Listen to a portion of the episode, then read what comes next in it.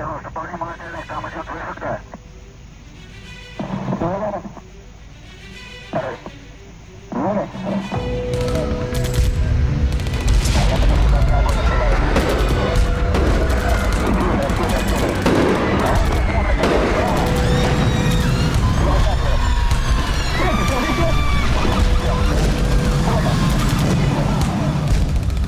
12 июня 2016 года в городе Орландо 29-летний Омар Матин открыл огонь из огнестрельного оружия в ночном гей-клубе «Пульс», а затем захватил заложников.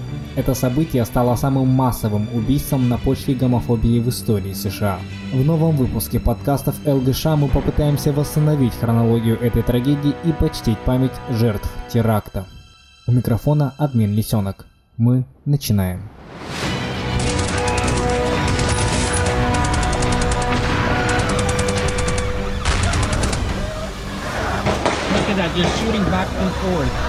50 человек погибли и более 50 получили ранения после того, как в ночь на воскресенье в гей-клубе города Орландо мужчина открыл стрельбу.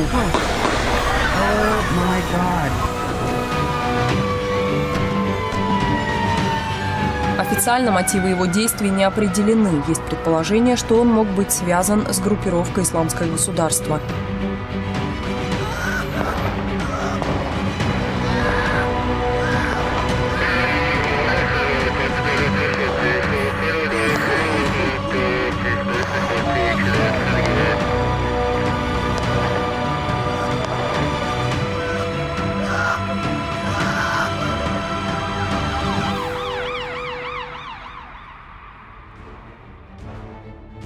Стрельба рядом с зданием гей-клуба «Пульс» началась около двух часов ночи. Омар Матин был вооружен полуавтоматической винтовкой и пистолетом. Перед тем, как войти в здание клуба, по нему открыл огонь находившийся неподалеку сотрудник полиции. После небольшой перестрелки террорист ворвался внутрь. На тот момент там находилось более 300 посетителей. Первые выстрелы были приняты посетителями клуба за взрыв петард, спецэффекты или часть клубной музыки. Мы хотели верить в то, что это просто часть музыки, но потом люди быстро поняли, что происходит что-то ужасное. Все побежали к выходу. Меня кто-то схватил сзади за плечо. Я обернулся и увидел человека, истекающего кровью, рассказал один из посетителей клуба Карлс Розарио. После этого послышались новые выстрелы и крики.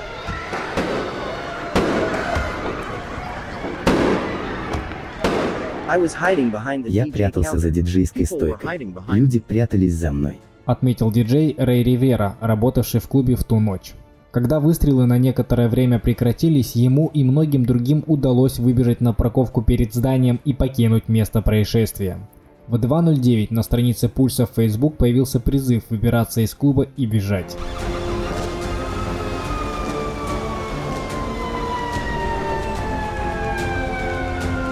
Полиция приехала к месту происшествия примерно в 2.30 ночи. К этому времени Матин забаррикадировался внутри с примерно 30 заложниками. Одна группа людей удерживалась в туалете, среди них был 30-летний Эдди Джастис. Его переписка с матерью перед трагедией облетела все Соединенные Штаты.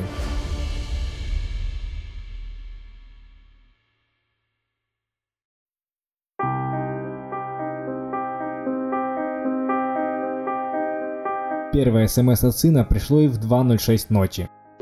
«Мамочка, я люблю тебя. Я в клубе, они стреляют». 2.07. «Я заперт в туалете, пожалуйста, вызови полицию». 2.08. «Я умру». Следующую СМС женщина получила только в 2.39. «Позвони им, мамочка». 2.42. «Вокруг много раненых». 2.46. Все еще здесь, в туалете. Он захватил нас, они должны нас вытащить. 2.50. Он с нами в туалете.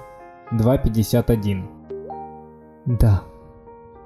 Ответил парень на уточняющий вопрос матери, находится ли террорист рядом с ними. Чуть позже выяснилось, что мужчина был убит.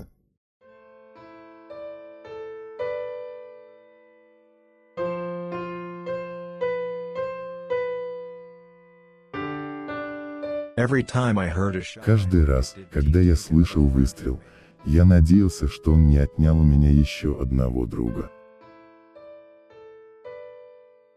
В результате бойни 53 человека получили ранения разной степени тяжести, еще 50 погибли. В течение первых полутора часов после захвата заложников полиция пыталась решить дело миром. По словам мэра Орландо Бади Дайера, заложники находились в двух разных местах. От 5 до 8 человек были в одной комнате с Матином, от 15 до 25 в другом изолированном помещении. Однако, судя по сообщениям тех, кто остался в клубе, террорист снова начал расстреливать людей. Тогда было принято решение пойти на штурм.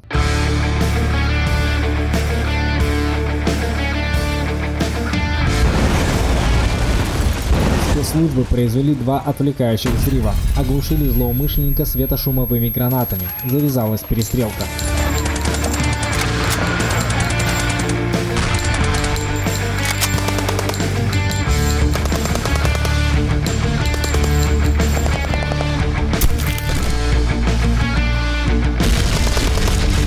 Бойцы спецназа пробили входную дверь клуба с помощью бронемашины в одно из помещений, где находились заложники. Это позволило некоторым людям спастись в самый разгар операции.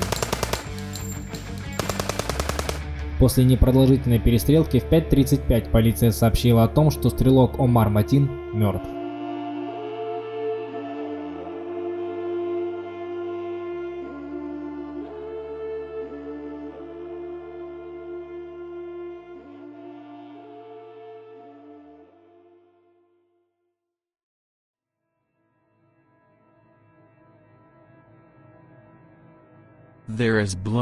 Везде полно крови. Специалистам предстоит собрать огромный массив доказательств. Рассказал знакомый с ходом операции местный конгрессмен Алан Грейсон. Высказываются различные мнения о возможных причинах, толкнувших Матина на совершение массового убийства. Мы просим прощения за случившееся. Мы так же шокированы, как и вся страна. Заявил прессе отец преступника Мир Садик. Он объяснил, что его сын неоднократно выражал ненависть геям и недавно сильно разозлился на двоих мужчин, целовавшихся на глазах его жены и ребенка. При этом бывшая жена стрелка сказала, что он был психически неуравновешенным и часто приходил в ярость без видимой причины. Аналитики также связывают мотивы стрелка с тем, что он был латентным геем и вполне мог ненавидеть себя и весь мир, потому что не мог принять свое влечение к мужчинам. По свидетельствам постоянных посетителей клуба «Пульс», мужчина неоднократно посещал заведение. СМИ приводили слова бывшей жены Матина, указывающих на его гомосексуальные наклонности. В частности, есть сведения, что он пользовался приложениями для гей-знакомств. Однако следователи в этой версии усомнились. У нас есть подозрение, что этот человек симпатизировал идеям исламского терроризма. Сообщил прессе Рон Хоппер, глава отдела ФБР, ответственного за Орландо. А вскоре член комитета по разведке конгрессмен Адам Шиф рассказал, что Матин перед учиненной им бойней позвонил по номеру 911 и принес присягу исламскому государству. Посетители клуба «Пульс» подтвердили эту информацию. По их словам, разговаривая по телефону со службой 911, мужчина заявлял о том, что он совершает это, потому что хочет, чтобы Америка перестала бомбить его страну. Согласно расшифровкам разговоров Матина, стрелок требовал прекращения огня по Сирии и Ираку. Позже ФБР отрапортовало, что преступник трижды попадал в поле их зрения по подозрению в связях с террористами. Однако достаточных доказательств для обвинения у бюро не было, поэтому Матин оставался на свободе. А разве ношение оружия недостаточно для предъявления обвинения? Недостаточно. Амар Матин работал в английской охранной компании и использовал легальное оружие. Это означает, что ни одной из проверок не удалось выявить в нем радикального террориста. В тот же день появился и еще один серьезный вопрос. Кто виноват в случившемся? ФБР, которые его трижды допрашивали и отпускали, или может быть охрана, а вернее ее отсутствие? Иначе как объяснить то, что террорист начал стрелять со сцены? Как он мог беспрепятственно пронести винтовку и амуницию в зал?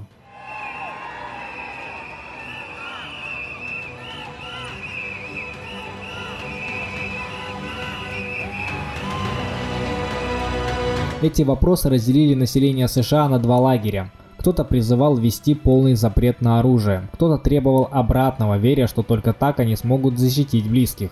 Дональд Трамп, тогда еще кандидат в президенты, говорил о закрытии страны для мусульман, а его оппонент Хиллари Клинтон предостерегала действующего президента Барака Обаму от того, чтобы объявлять войну исламу в целом. Помимо извечных для политики США вопросов, стрельба в Орландо подняла тему дискриминации и насилия. После этих событий был принят ряд поправок, направленных на защиту прав и свобод ЛГБТ-сообщества. Трагедия показала всю уязвимость квир-людей как в США, так и в мире, и мир отреагировал. Соболезнования властям и народу США в связи с произошедшим выразили руководители и представители более 50 государств. Среди них были даже Александр Лукашенко, Владимир Путин и Нурсултан Назарбаев. Не остался в стороне и генеральный секретарь ООН Пан Ги Мун. В специальном заявлении Совета Безопасности событие в Орландо охарактеризовано как террористическая атака, направленная против людей из-за их сексуальной ориентации. О защите ЛГБТ-сообщества заговорил весь мир. На этом у меня все. Будьте осторожны и берегите себя. До новых встреч на просторах ЛГШ.